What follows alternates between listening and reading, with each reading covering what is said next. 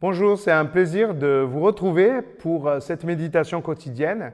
Nous avons parlé tout au long de la semaine des six freins et c'est le dernier.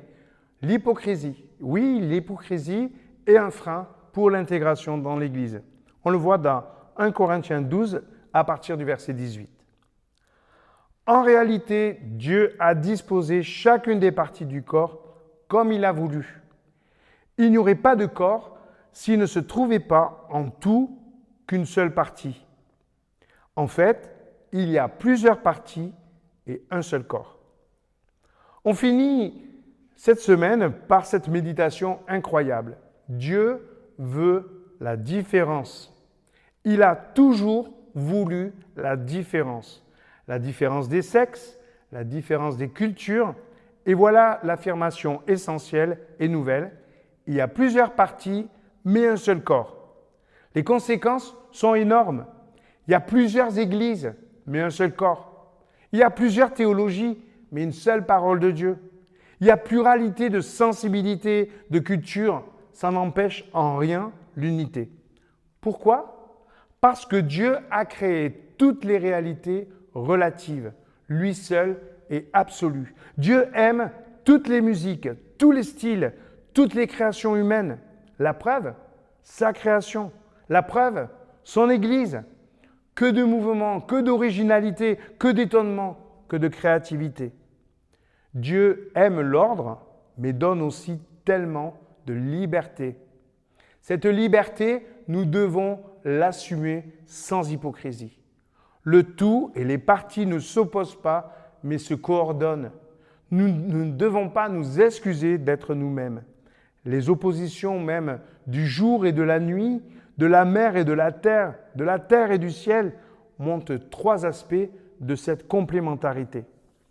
Qu'est-ce que j'aime Dieu pour cette liberté et à la fois pour cette organisation, pour cet amour et pour cette justice, pour la diversité de ses interventions, toujours surprenantes, toujours me conduisant plus loin que là où j'étais auparavant.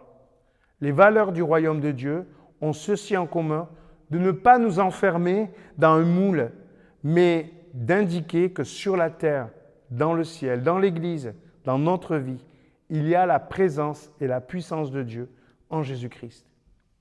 Rien ne nous oblige à être à côté de qui et de ce que nous sommes.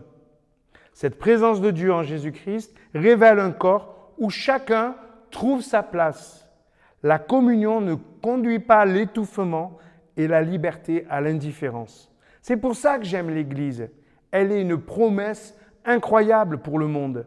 Elle remporte la victoire sur le mensonge du monde qui confond liberté et égocentrisme, parle de principes moraux sans les appliquer, prône la justice mais contribue à l'inégalité.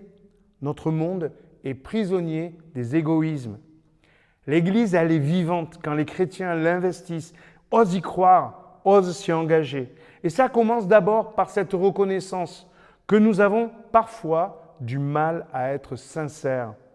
L'Église, c'est l'assemblée de gens qui n'ont plus peur d'être eux-mêmes, qui n'ont plus peur de la mort, de l'avenir, et encore moins de Dieu, parce qu'ils perçoivent le Seigneur comme bienveillant, courageux, impliqué, amoureux de l'humain, authentique en Jésus-Christ. Oui, j'aime l'Église. J'aime ce que Paul en dit.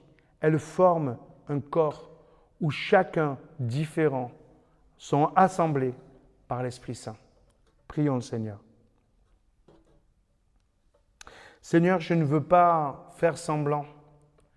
Je veux tout simplement m'intégrer tel que je suis dans ce corps qui est ton Église. Seigneur, merci parce que je peux être authentique grâce à toi. Je peux avoir confiance en qui je suis, en ce que je suis, grâce à toi. Merci pour qui tu es. Et merci pour ce que tu as fait de ton Église.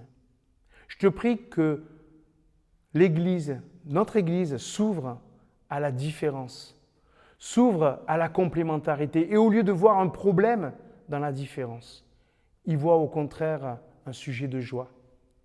Merci Seigneur, parce que nous pouvons être authentiques, libres, et utile à ton royaume. Merci pour cette grâce. Merci pour cette image de ton corps. Amen. Que le Seigneur te bénisse dans cette journée et pour demain, ben, il y aura le culte et j'espère que tu seras présent. À bientôt!